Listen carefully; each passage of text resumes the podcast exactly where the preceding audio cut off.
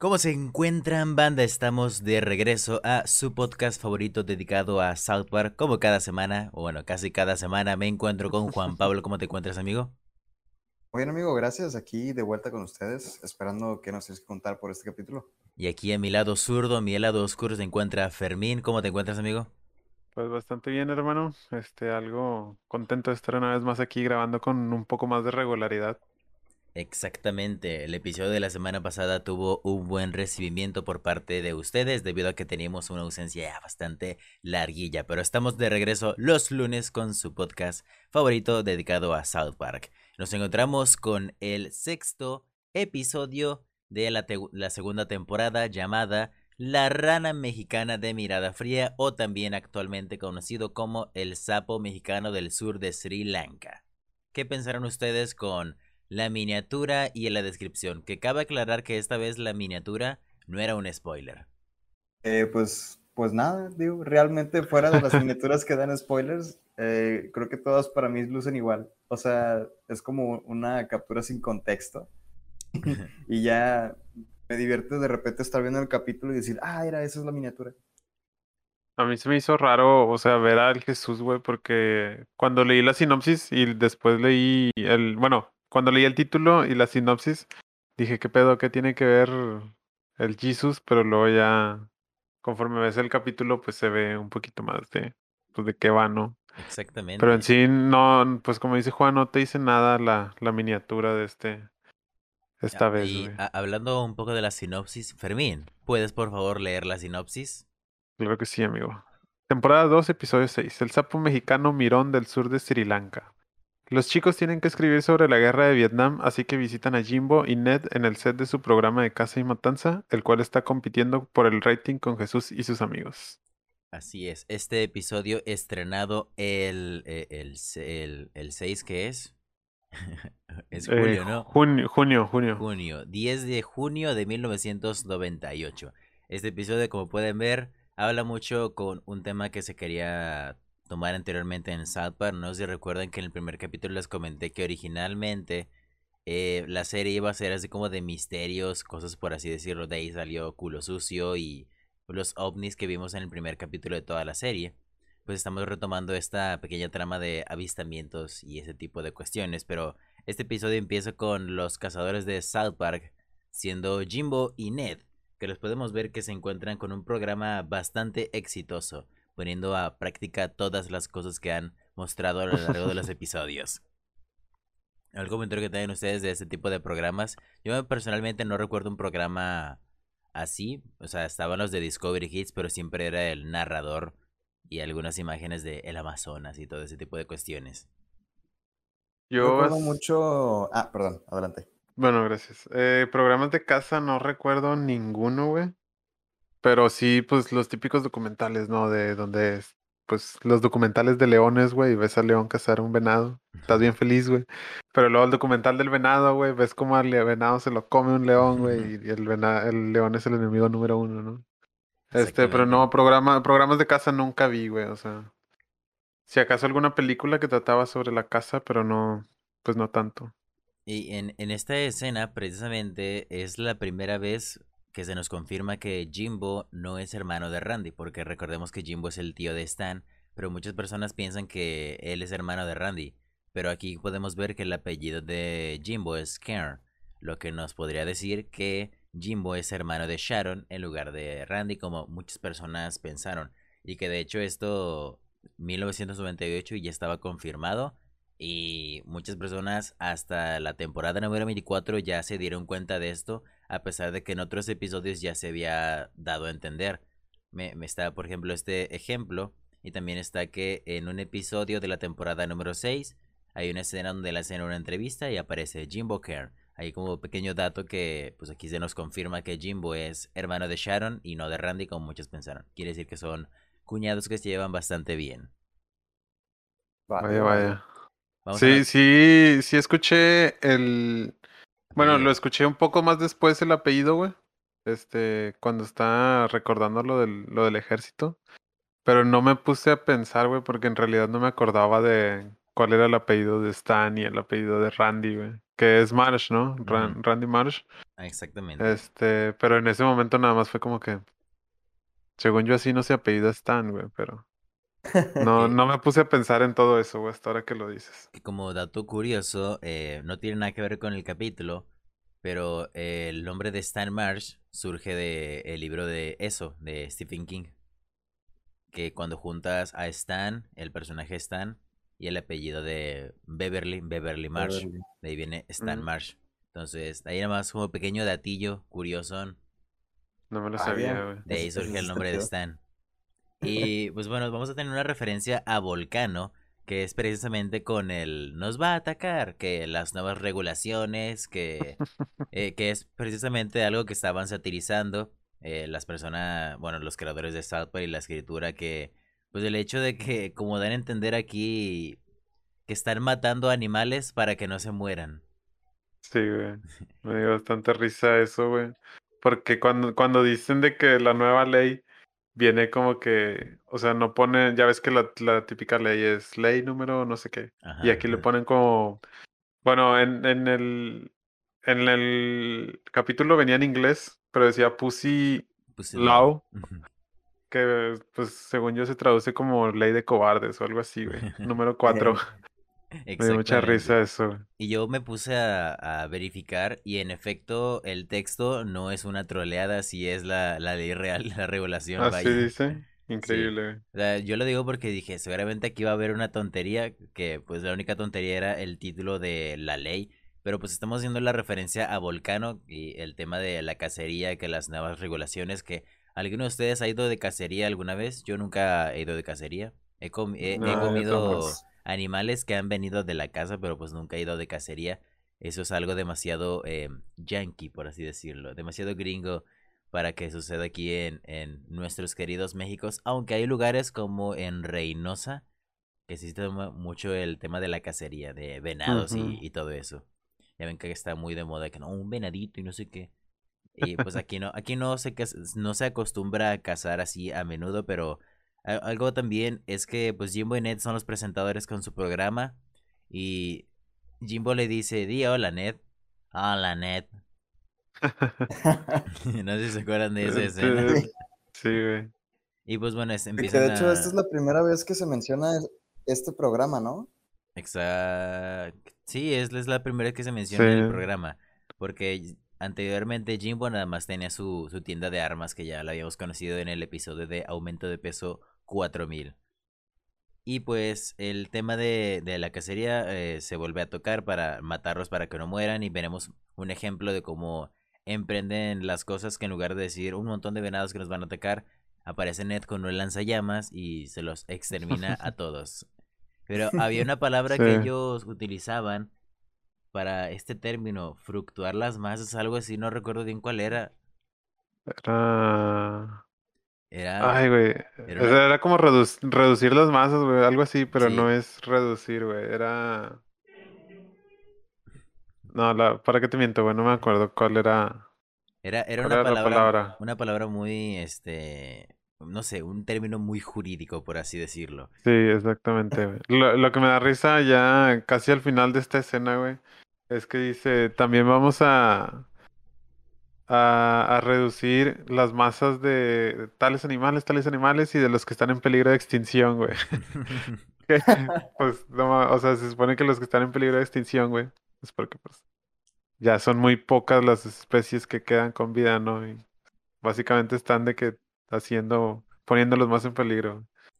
que Entonces- animales en peligro de extinción, pues para, pues para la gente que por alguna razón desconozca estas cosas, pues como lo dice Fermín, son animales que se ha determinado que quedan demasiada pocas especies y pues si quedan muy poquitos ya no se pueden reproducir y pues se extingue. El ejemplo más típico que yo puedo dar es, aparece en los padrinos mágicos, el dodo, que precisamente Cosmo lo explica, me, nos transformé en un dodo, el ave extinta que no podía volar.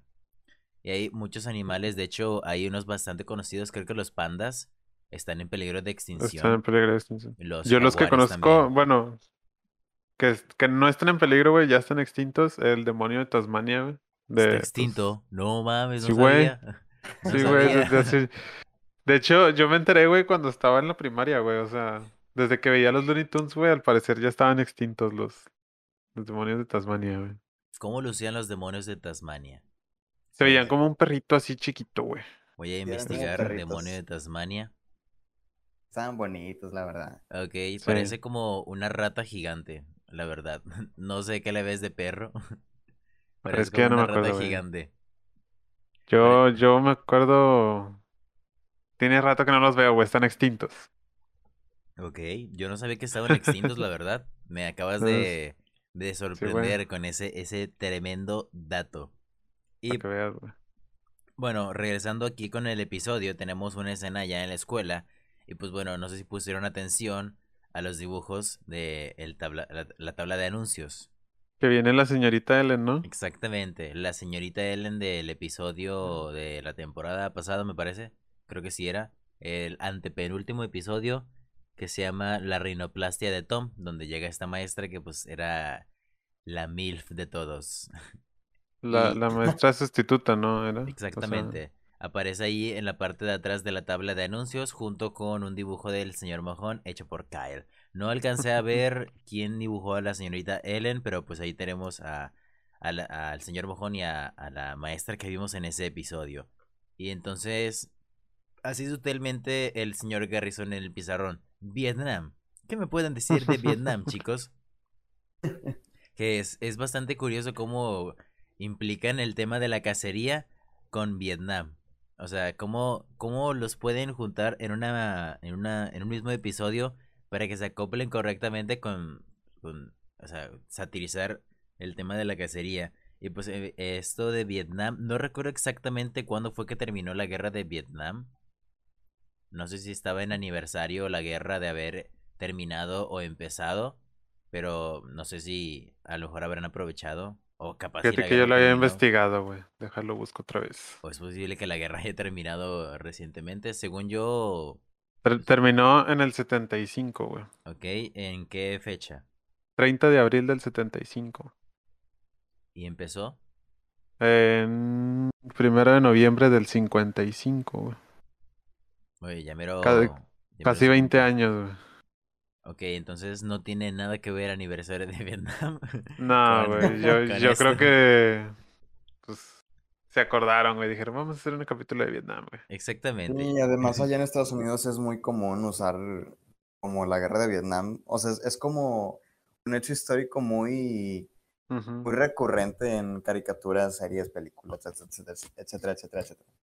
Muchos Pues de el- los... el, el típico meme, ¿no? Que hasta nosotros hacemos, güey, Sí. de flashbacks de Vietnam, güey. Sí, exacto. Pues es como que. No sé por que- qué esté tan, tan así allá, pero pues bueno, algo Que- debe, debe de ser. Hablando de flashbacks de Vietnam, le preguntan al señor Garrison, señor Garrison, usted estuvo en Vietnam y empieza a tener flashbacks acá de los densos, acá de que mutilaciones, y luego empieza a tener eh, los flashbacks de las escenas de las duchas y todo ese tipo de cuestiones. Y le- les piden hacer un reporte sobre la guerra de Vietnam, de que, chicos, todos aquí conocieron a alguien que sufrió la guerra de Vietnam. Van a hacer un reporte referente a, pues, a esta, a esta guerra y me lo van a traer para la próxima semana o próxima clase. Y ahora que lo mencionas, la guerra de Vietnam terminó en el 77. Requiere decir que había 75. 75. Habían pasado exactamente, vamos a redondearlo a 25 años de la guerra de Vietnam. Entonces, sí, 75, ¿no? 75, sí, sí. 25 años de la guerra de Vietnam. Entonces sí tendría sentido que pues fue paz de los alumnos de Southport hubieran estado en Vietnam. Actualmente yo creo que puede haber personas en Estados Unidos que sí estuvieron en Vietnam y continúan con vida. Ya, pero eh, vejestorios, por así decirlo. Y pues aquí tenemos que Jimbo resulta que estuvo en Vietnam. Pero aquí antes de esto, le preguntan al señor Garrison qué pasa si no traemos el reporte. Pues van a... Básicamente les dice que van a ser pobres y van a recibir un cero y no sé qué. y- Pero también aquí hay un error de doblaje que no sé si lo notaron con el personaje que habla, Clyde. No sé Mm. si notaron ello. Pues yo nomás me fijé que preguntaba de que. Bueno, el- Ah, pre- pregunta de que. ¿Qué pasa si no, si no conocemos a nadie? Y ya le dice, pero no recuerdo. más, Hay, un error aquí donde habla con pues la voz del doblaje de Miami, pero luego al final hace el oh, pero lo hace con la voz original de Estados Unidos y se ve el cambio, el cambio muy grande. O sea, la, eh, es, es una voz de Miami que se utiliza para un actor normal y luego cambias a una voz de Estados Unidos que tiene un pitch, o sea, que la hace todavía más aguda y se ve la diferencia y nada más como un error de, de doblaje que, que hubo al momento de redoblar este episodio, porque este episodio está redoblado. Recordemos que las primeras dos temporadas tienen redoblaje. Y luego vamos a tener la evidencia de la rana, que típica evidencia de avistamientos de, de pie grande y todo eso en cualquier cosa que siempre tiene que tener la peor calidad posible y nunca tiene que estar completamente enfocado. Es como que, ¿lo viste? Pues ahora lo verás en cámara lenta. Y hasta eso, pues me sorprende que los chicos hayan tenido buena calidad, que me imagino que los a finales de los años 90 las calidades de grabaciones eran muy buenas porque eran con, pues con videocámaras y no eran pues con celulares que muy apenas que grababan en VGA. Sí, güey. VGA a 15 FPS. y le envían la evidencia. eh, eh, ellos eh, todavía no hacen la grabación de la rana, pero ellos tienen la evidencia. Y me da mucha risa el, el hecho de, oye, detén la, detén la imagen, ahí lo tenemos. Y Me, recordó, me recordó a la escena de Los Increíbles, güey. De cuando está el maestro intentando explicar la escena de, de Dash. Que, na- que nada más se queda de que la vi- lo vieron, lo vieron y todos de que. ¿Qué pedo? ¿De ¿Coincidencia? No lo creo. Sí, güey. Este, pues nomás me recordó a eso, güey. Pero pues obviamente no puede ser referenciando eso porque pues, Los Increíbles son más, más nuevos, ¿no? Es modernos. Exactamente, los increíbles son más modernos. Y bueno, eh, esta evidencia de la rana hace que el rating del programa se eleve de 6 espectadores a 12. Y me da risa que Jimbo y Ned dicen, oye, podríamos ganar un Emmy.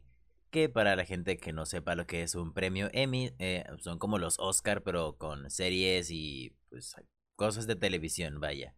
O bueno, en la actualidad ya cosas de servicios de streaming. ¿Cómo ha evolucionado las cosas, no? Sí, me acuerdo que hace, pues cuando recién empezaron la- los servicios de streaming, güey, había de que una controversia de si las películas originales de, pues Netflix, que era la única que estaba sacando películas originales, podían participar en los Oscars porque pues se estrenaban nada más en Netflix y no en el cine. Creo yo que la primera película que participó en los Oscar que fue de servicio streaming fue la de Roma, ¿no? ¿O habrá sido otra antes? Fíjate que la Mm, verdad no sé, güey, pero Esa fue la primera que ganó un Oscar, pero no sé si ¿Qué ya Oscar ganó? antes. Sí ganó premios, ¿no? Según yo sí ganó Ah, premios, güey, pero ni Creo que, idea. Ya- creo que Yalitza Aparicio ganó a mejor protagonista o algo así. No, Actriz de reparto, lo- no recuerdo. Estaba nominada ella y Lady Gaga y se lo dieron a otra persona. Ese, Así. güey. Yo me acuerdo ver, mucho. ver. Y bueno, em, la guerra de Vietnam la pintan como que algo, algo trágico, todo mundo en Estados Unidos. Y siempre se hace referencia de que yo estuve en Vietnam y sufrí por mi país. Pero luego tenemos el cómo le preguntan a Jimbo y Ne- a, a Ned cómo fue la guerra de Vietnam. Y pues resulta que Vietnam era bastante divertido. Que parecía prácticamente un parque de diversiones. Y es algo que se va a ir referenciando a lo largo de todo este episodio. Pero que llama la atención el hecho de que vemos a Ned cuando tenía brazo, cuando estaba mamadísimo y cuando hablaba. Con su voz, con su voz normal, güey. Exactamente. Sí, güey. Estuvo, estuvo sorprendente. Este, este Ned, eh, y la voz que tiene, pues sí es bastante varonil. Y aparte tenía ojos. que para la versión que le conocemos actualmente, pues utiliza lentes que pues ya Sí, siempre ven- trae los lentes. Exactamente. Oye, y luego aquí no hay como una especie de error de continuidad o algo así, porque vemos los recuerdos de guerra del señor Garrison, pero yo esos los tomé como, como si fueran recuerdos falsos. ¿Participó él en la guerra realmente? Mm, No, no pero sé. creo, de, de hecho, según yo, él- le preguntan que si él estuvo en Vietnam y él dice que no. Creo que O sea, sí. nada más, nada más como que se lo está imaginando, yo qué sé, güey. Ya sabes que todo el mundo tiene flashbacks de Vietnam a lo pendejo. Sí, güey. Y bueno, el, el tema de, de la guerra de Vietnam, pues lo pintan. Y hay algunas cosillas que Vietnam eh, me parece que es un lugar en Asia, pero cuando empiezan a darle la misión a Jimbo y a Ned de lanzar la bomba, hay un mapa, pero este mapa no sé si vieron cuál era la forma que tenía. Fíjate que no No. lo noté, güey. El mapa era pues el mapa de Italia. O sea, era que nada que ver. No mames. Y aparte, pues que estaban los chinos ahí para pues, representados en el mapa. Entonces, Jimbo y Ned son los que tienen que llevar la bomba. Y que también se nos revela. Por primero se nos revela cómo es que Ned perdió la voz. Que muchos pensarían que fue un disparo en la garganta o algo así, pero no, resulta que fue porque él fumaba demasiado. Fumaba.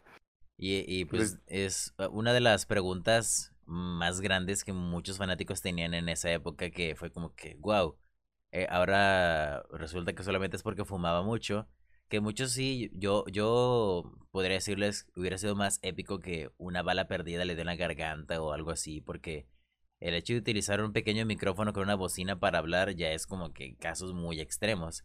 Pero lo que sí está mejor adaptado, por así decirlo, es el hecho de cómo perdió el brazo, que para seguir contextualizando, eh, van en un helicóptero y por alguna razón la bomba que iban a lanzar se queda trabada.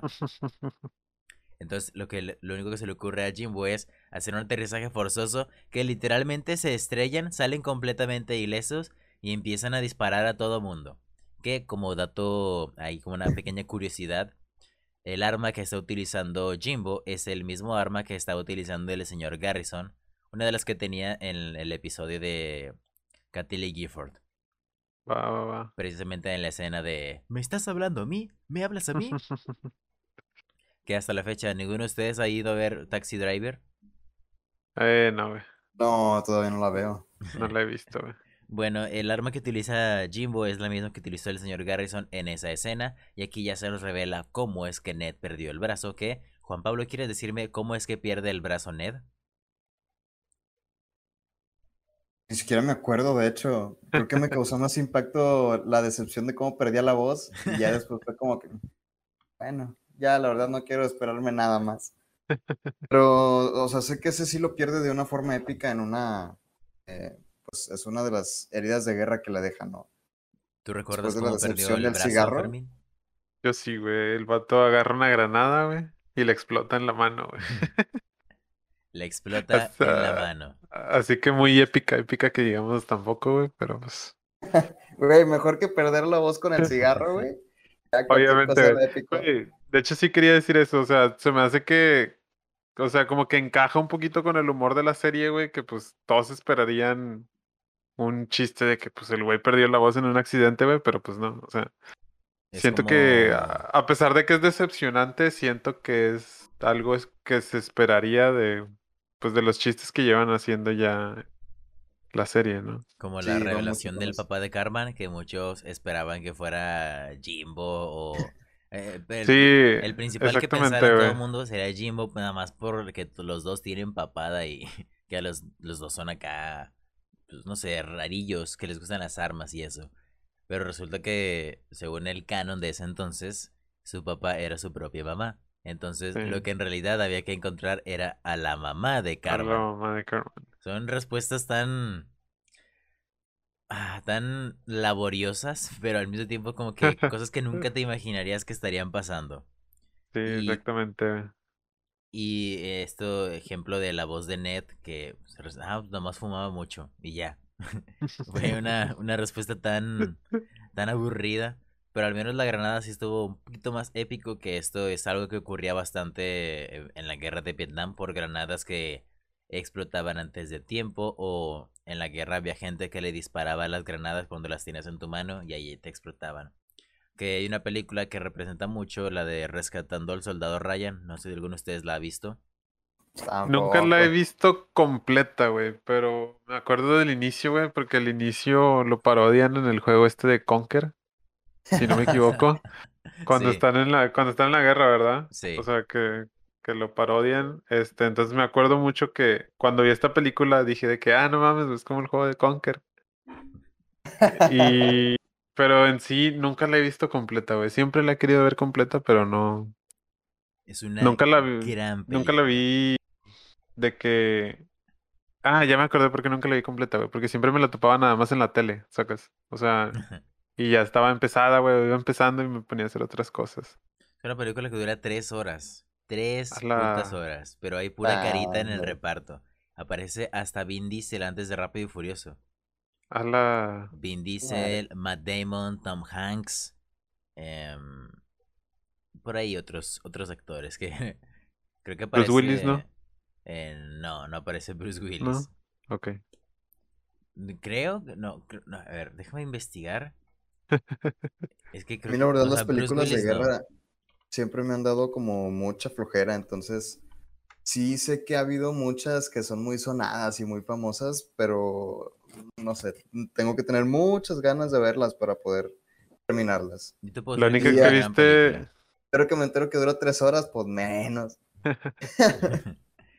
Dos horas cuarenta y nueve, no son tres horas. Ah, ¿Viste la de Dunkerque, Juan? Ah, aparece Brian Cranston en esta película.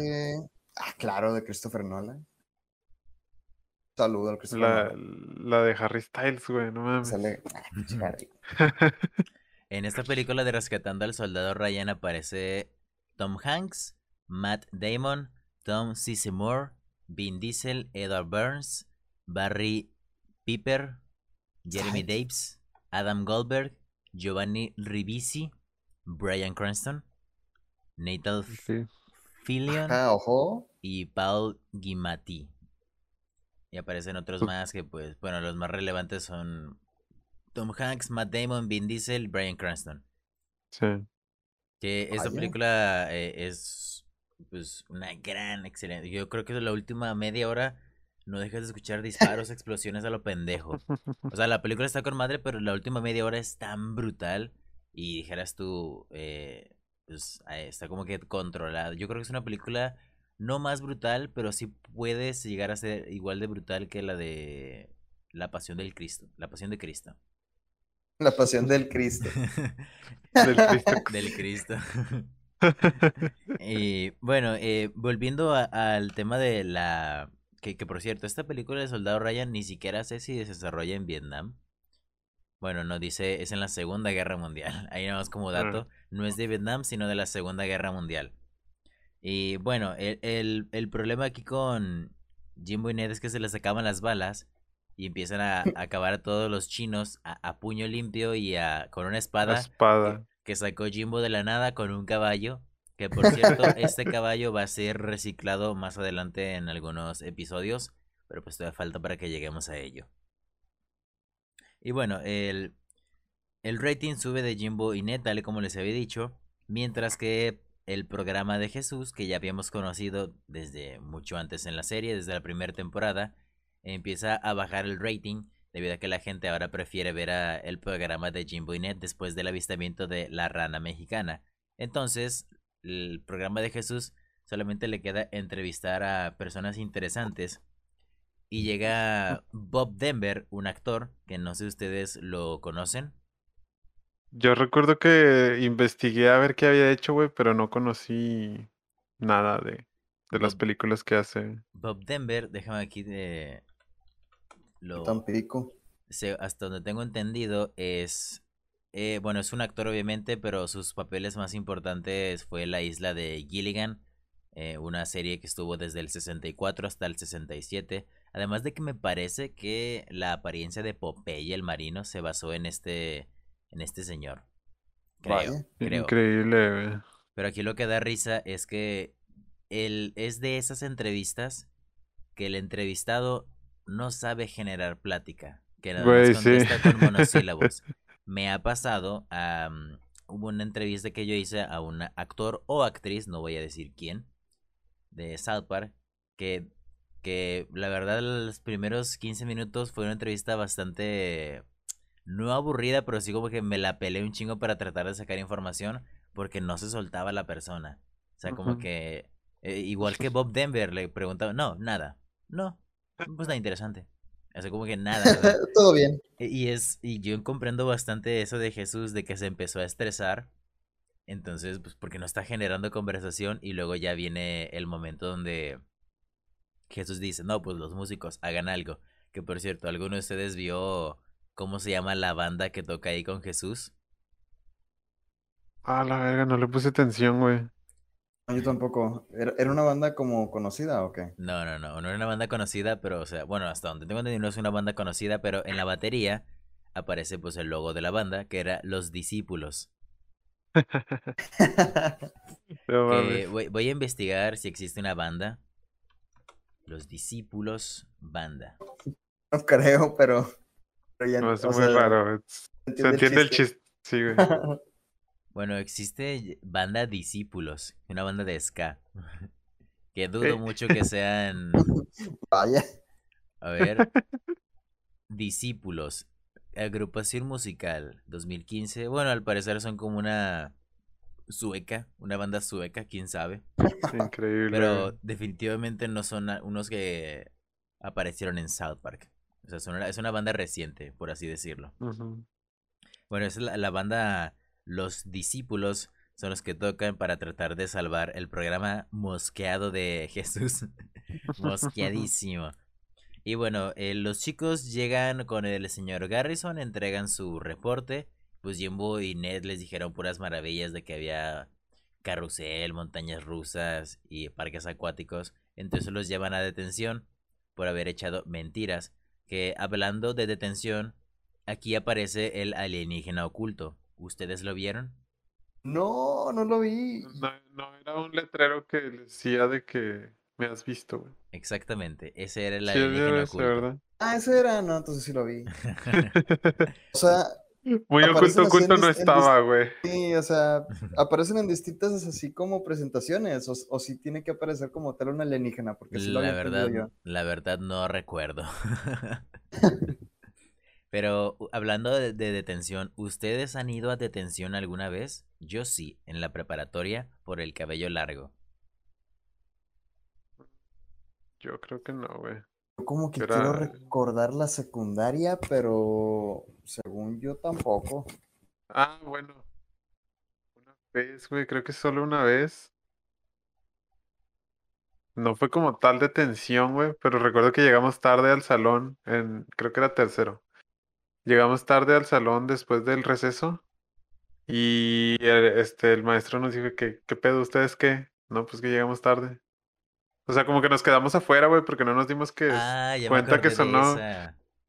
Y literal el profe nos puso de que a correr afuera del salón como no sé cuántas veces, güey. Esta vez de- Este- del recreo sí me acuerdo mucho que nosotros teníamos la maña de juntarnos hasta atrás de la secundaria en el último edificio, casi casi en la mera Mm. esquinita.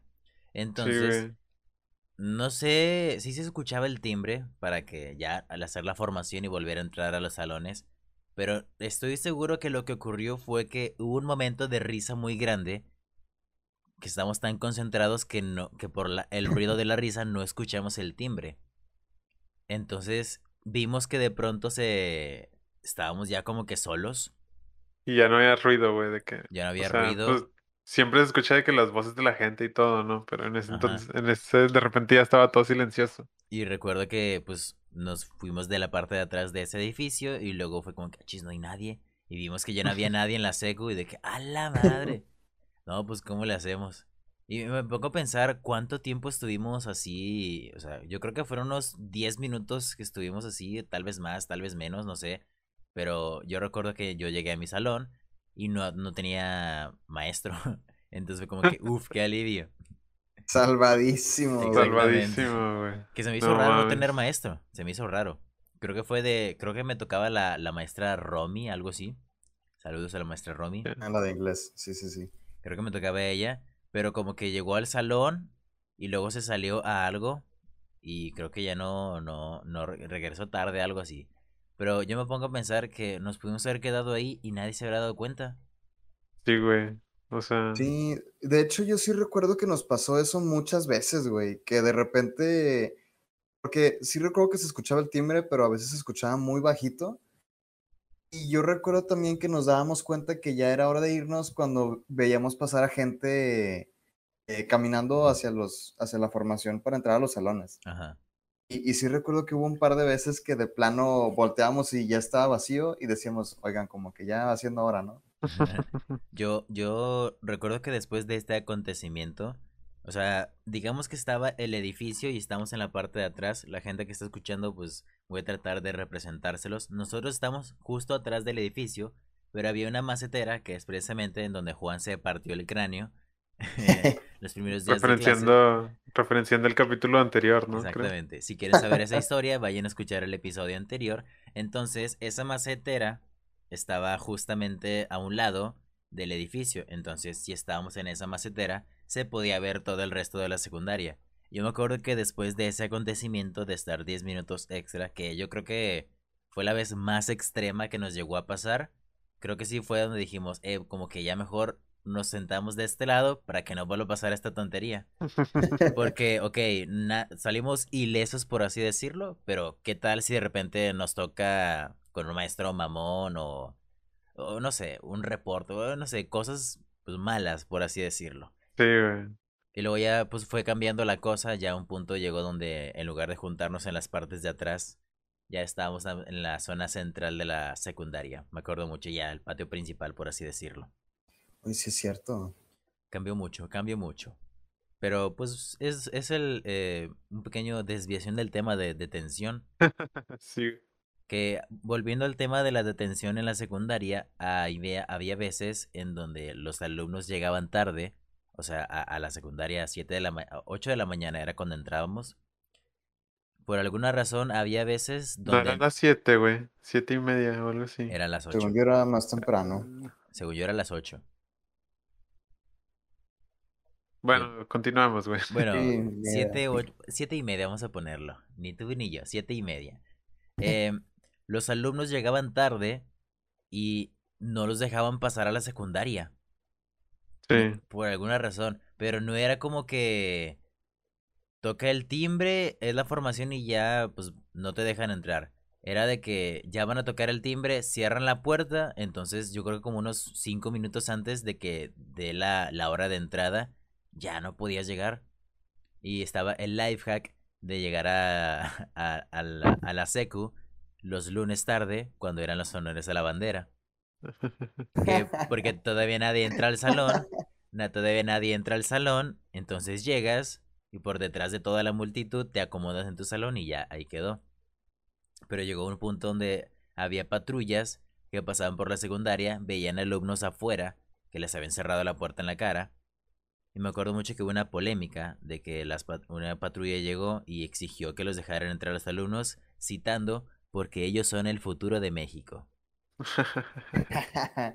No De mames. hecho, recuerdo que una vez un vato se, se metió por uno de los, ¿cómo se llaman estos espacios en el suelo para que salga el agua?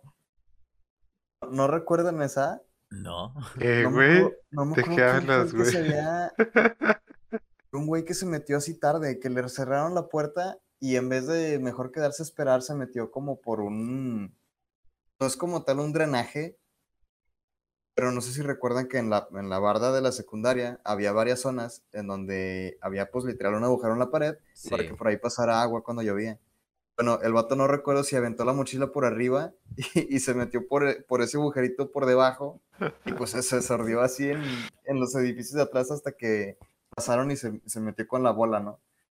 Pero no recuerdo cómo se llamaba este tipo, güey. Era, era, era bastante famoso, de hecho. Yo no me acuerdo de, ese, No, yo- de, de esa ¿Era historia. era de nuestro salón, güey? ¿O No, nada no, más? no, Era, era, era de los extras, güey. No, no estaba con ninguno de nosotros. No sé si estaba Ok, como en, el, en el B o en el C, algo así. Que como dato curioso, creo que en Estados Unidos sí hay patrullas que van revisando que no haya alumnos fuera de la escuela. Creo, creo yo. Nunca, idea. de nunca nunca he estudiado en Estados Unidos para saber eso, pero pues ahí nada más como pequeño dato. Y esto de, de la secundaria, eh, fíjate, me da bastante gracia que muchos episodios todo el tiempo nos remontamos a la secundaria. Sí, Siempre contamos cosas de la secundaria. Pero eh, este tema de la detención, eh, me acuerdo precisamente cuando el policía dijo son el futuro de México, eh, los alumnos los dejaron pasar, pero no los dejaron entrar a clases. Los tuvieron ahí en la, la biblioteca, la superpoderosa biblioteca que está ahí en la secundaria. Que me pongo a pensar, güey, ¿qué te costaba ya? Ya están adentro de la secu, ¿por qué no los dejes entrar al salón? No mames. Sí, yo, yo me acuerdo que decían eso, o sea, llegabas tarde y te dejaban entrar hasta la segunda hora de, de clases, güey. Mm, ¿Por qué? ¿Quién sabe, güey? O sea, era, pierdes una clase, güey, por llegar tarde, ¿qué pedo? Sí, estaba muy torpe ese sistema de administración. Según, o sea, yo, yo esperaría que los dejan afuera para tomarles lista y ponerles como, pues como una advertencia o una especie de falta o algo así. Pero según yo ni eso, o sea, nada más te hacían perder la primera hora. Que hasta donde yo tengo entendido, en la secundaria sí existía el sistema del retardo o no existía. Era viniste, no viniste y chingó su madre. Había Sí existía, sí ¿Cómo, existía, porque cómo funcionaría un retardo en la secu? Creo que si juntabas tres retardos te contaba como una falta, eh, o sea, el día entero, pues. No, ¿Cómo, s- cómo no si tres o cinco.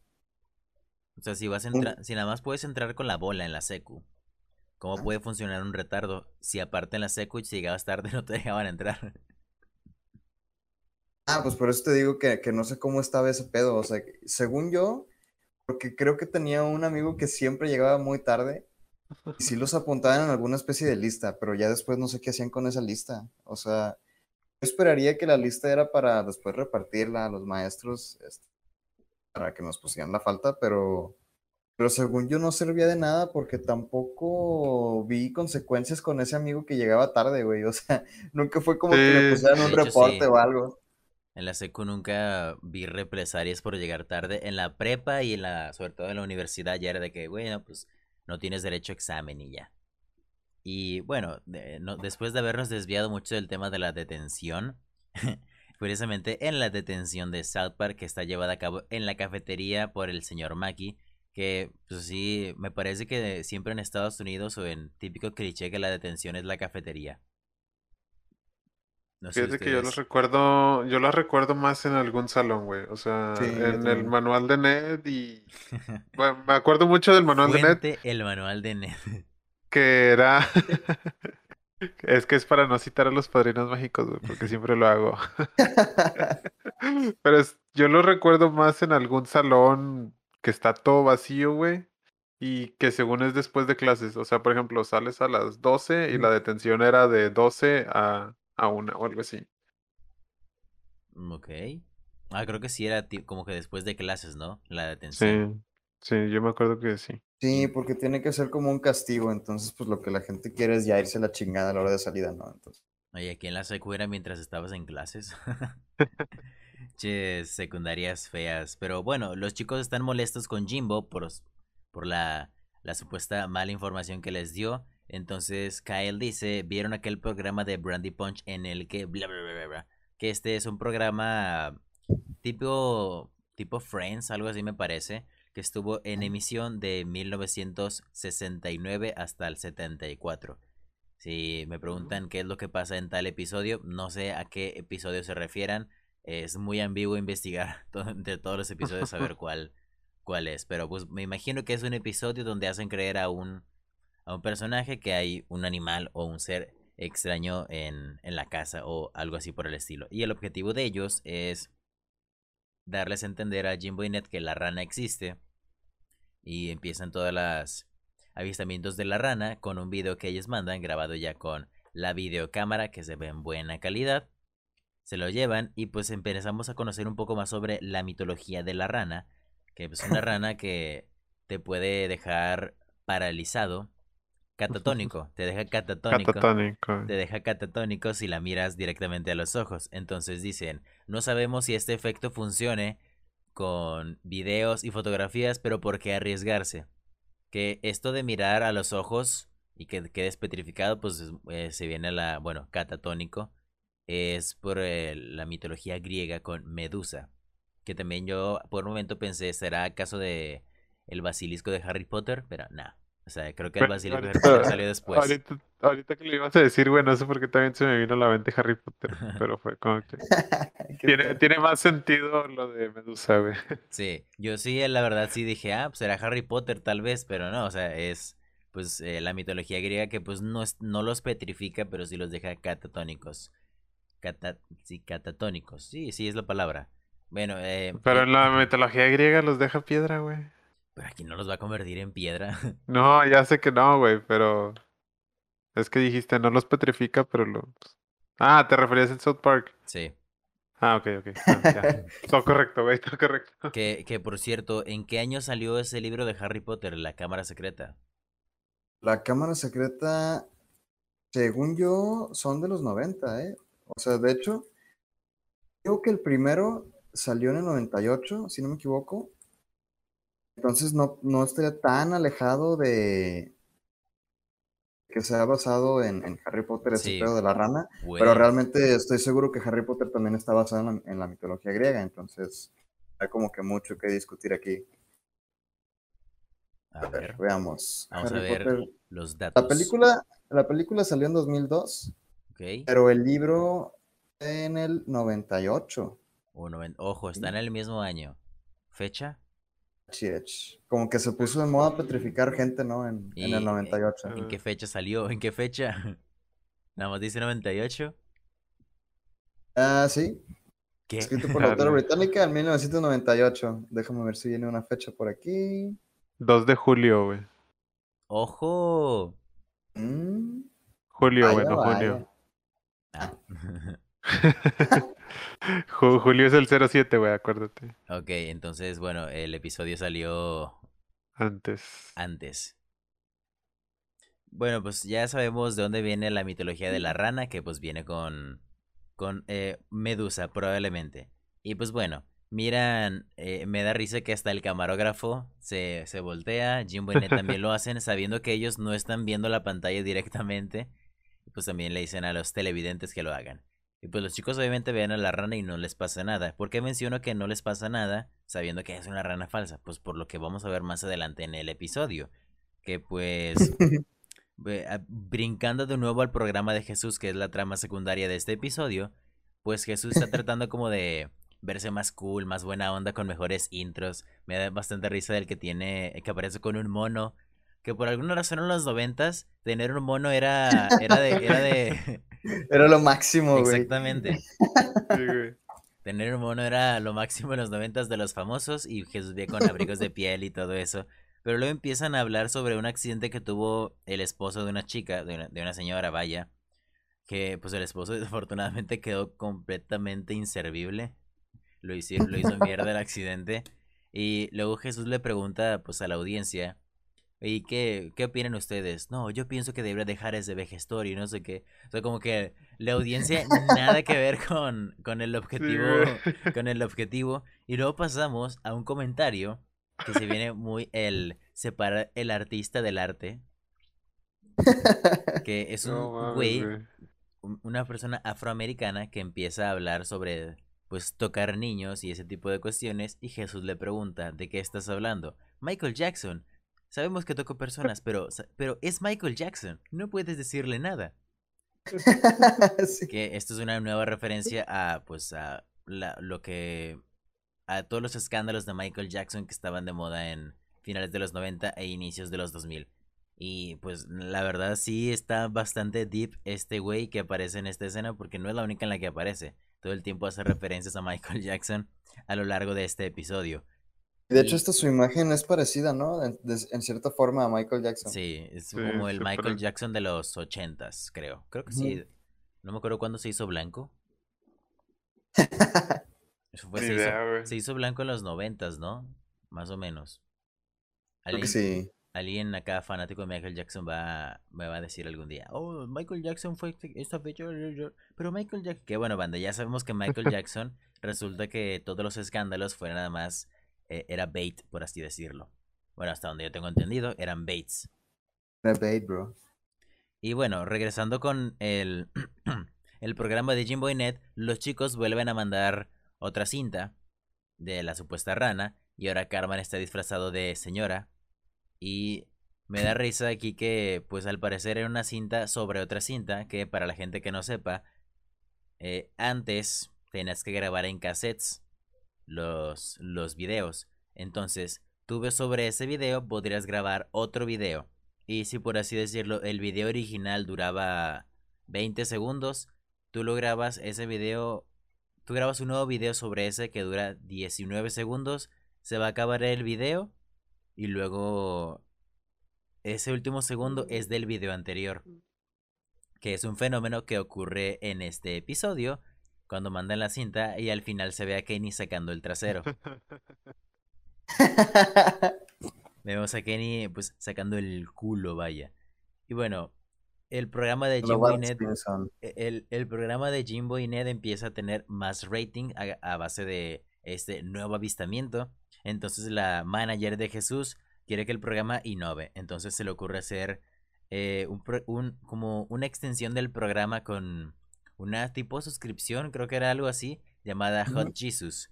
Que esto de Hot Jesus, pues es una referencia a, a, este tipo de programas de Jerry, se llama Jerry Springer, que este tenía esta dinámica donde las escenas eliminadas y sin censura las podías obtener aparte de esos videos que podías con una suscripción. Pues me, me da bastante risa que, bueno, aquí nosotros coloquialmente diríamos el programa de Jesús se convirtió en un eh, programa de chavana promedio. Sí, güey. Programas de arman a la ponga así, arman a la ponga no, arman a la ponga. Y ese tipo de, cosas que, programas que no tienen ni, ninguna estructura que nada más es desmadre así a, lo pendejo. A lo pendejo, güey. Es televisión basura, güey.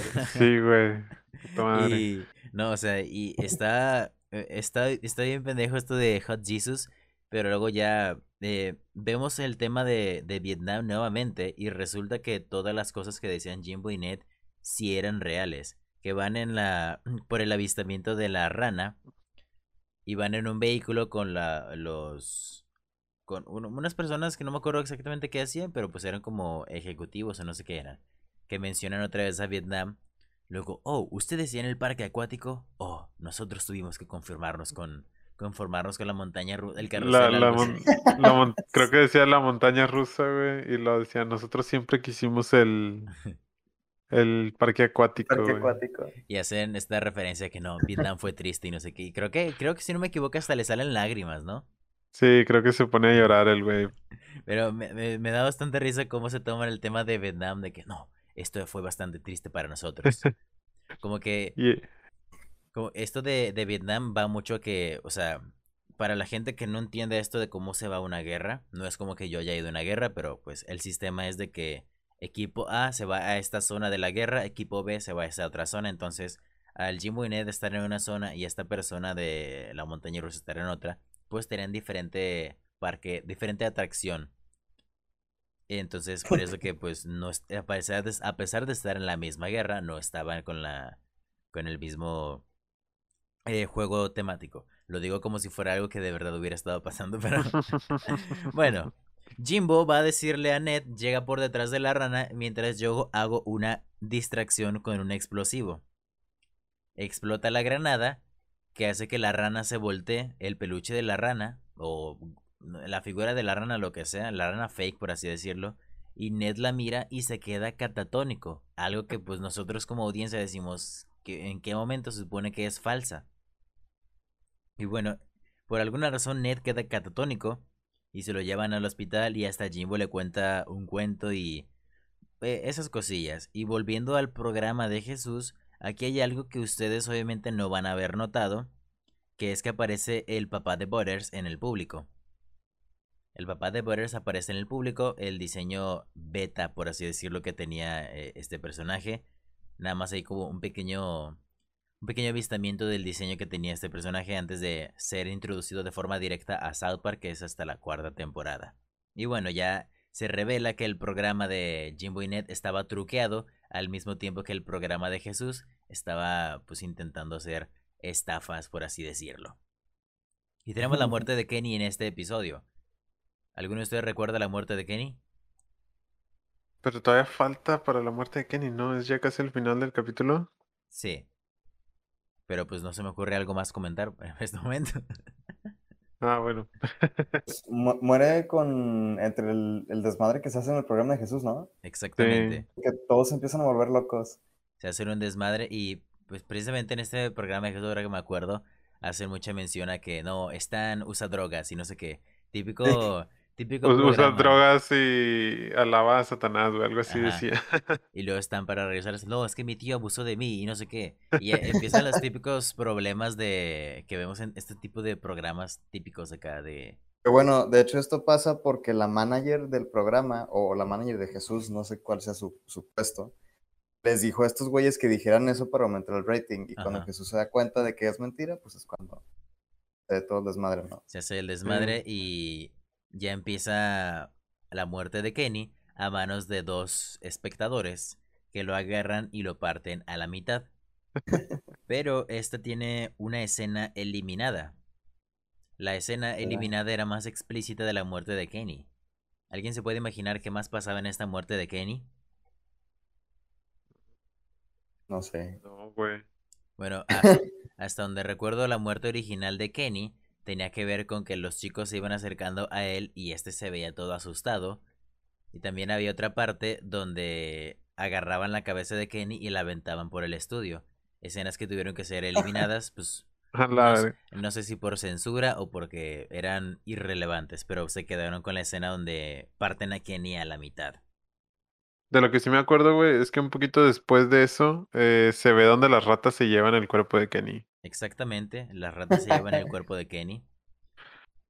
Y bueno, el, el programa está en su desvergue, a su más punto, no, nada se puede controlar y Jesús se molesta diciendo carajo. Y wow, escuchar a Jesús decir carajo, pues, a- todas las personas se sorprendieron.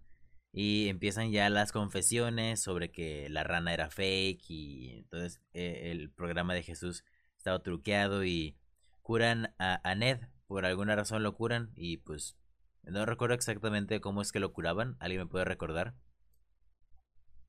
Según yo era hasta el, al final, nada más dice Jimbo que le va a poner programas este, subidos de tono, güey. Exactamente, eso es lo que pasa. Le voy a poner muchos programas subidos de tornos. Y bueno, Jesús se venga de la productora del programa, la manager, y la lleva al infierno. El infierno donde se encuentran dos personajes que ya habíamos visto anteriormente, siendo Satanás y Saddam Hussein. Saddam Hussein que habíamos visto que debutó en el primer episodio de esta temporada. Y esto es un previo a la película. Mm, Vaya. Por ahí tienen ya que. Satán y Sadán tienen que ver con la película. Este era como en 1998, en julio, ya se estaba trabajando en la película de South Park. Entonces, este era como el inicio de primer vistazo a la premisa. Obviamente no se da explícitamente de que próxima película de South Park. Pero ya se tenía como que el primer vistazo a que pues era el programa. El programa, la nueva película. Que Güey, es- no sabes, no sabes si, o sea, en algún momento anunciaron de que vamos a sacar una película o nada más salió así de la nada, güey. Pues obviamente lo anunciaron. Como cualquier película de los Pero- 90 salían comerciales. O sea, para este punto ya la habrían anunciado, todavía no, no. Desconozco cuándo se anunció la película. Me parece que sí fue. Por lo general, las películas se anuncian con un año de anticipación, ¿no? O meses, está bien. Pues mira, las de Marvel, güey, llevan anunciadas desde hace un chingo, güey. Sabemos los que van a salir de aquí al 2030, güey, o algo así. Bueno, eh, no sé, no sé cuándo se dio el primer anuncio oficial, pero esta escena de Satán y Sadán con la productora es un previo a, a lo que se iba a ver en la película, que pues no tiene, no tiene mucho misticismo, es nada más la aparición de ellos que es- son parte vital de, de la película, vaya. Y de esta forma acaba el episodio. Creo que de esta forma se aca- acaba el episodio y no ocurre nada más. No, según yo se acaba. Creo que sí acaba aquí, ¿no? Pero bueno, Sí. aquí tenemos algunas curiosidades que puedo darles por acá, como que por ejemplo, obviamente todo el programa de Jesús ya en este punto sí se ve como una parodia al programa de Oprah. Que recordemos que en episodios como en Damien, el programa de Jesús era nada más llamadas telefónicas y pues él Sí. dando como consejos y cosas acá a los, a los discípulos. Y aquí se ve como que ya realmente está atendiendo casos. Y bueno, también el tema de Sri Lanka viene porque Trey Parker y Matt Stone, cuando ellos se conocieron, justamente estaban filmando un cortometraje para su universidad que tenía que ver con Sri Lanka. Y también este episodio fue baneado de Sri Lanka por pues, que están utilizando el, el país de el lugar, no sé, no sé exactamente que sea Sri Lanka. Creo que sí es un no sé si País del sur de Asia, güey, dice. Ok, pues fue censurado este episodio pues por el tema de Sri Lanka. Y también, por ejemplo, lo del mapa de Italia se los mencioné. Y también el ganar un Emmy hace una referencia a lo mucho que les estaba gustando cómo iba quedando la película. Pero eh, pues obviamente Jimbo y Ned no pueden competir por un premio Oscar. Entonces ellos dijeron lo del Emmy mm. porque decían, ah, la película está quedando tan bien, creo que podemos ganar un Oscar. Que, pequeño dato para ustedes, la película de South Park estuvo nominada a un premio Oscar por mejor canción original. Solamente que solamente que perdió contra la contra, Phil Collins con Tarzán. Mm. Que Phil Collins sí se la rifó bastante haciendo la... Sí, se la Obviamente va a perder, güey. no, se la rifó bastante con Tarzán haciéndola en como cinco idiomas diferentes, algo así, ¿no? Creo que... No, la verdad no sé, güey, pero... la rola, uff. Según yo, él la hizo en español, inglés, alemán y otras otras versiones, vaya. Pero esto del Oscar de Phil Collins es algo que vamos a comentar más tarde porque sí, por así decirlo, se quedaron con el chile adentro. pero, pero es increíble, ¿no? Que haces una película después de crear algo desde hace dos años y ya estás nominado a un premio Oscar así. Sí, güey. O sea, si nos vamos a la cronología de la película, la ceremonia de los Oscar fue del año 2000. Si nos vamos a la cronología, ponte a pensar que hace tres años para llevarse a cabo esa ceremonia, estos güeyes vivían en un departamento compartiendo, creo que Matt Stone no tenía cama propia y dormía en ropa sucia. en un montón de ropa y dormía él. No mames. A ese punto de cómo cambia la vida en tres años.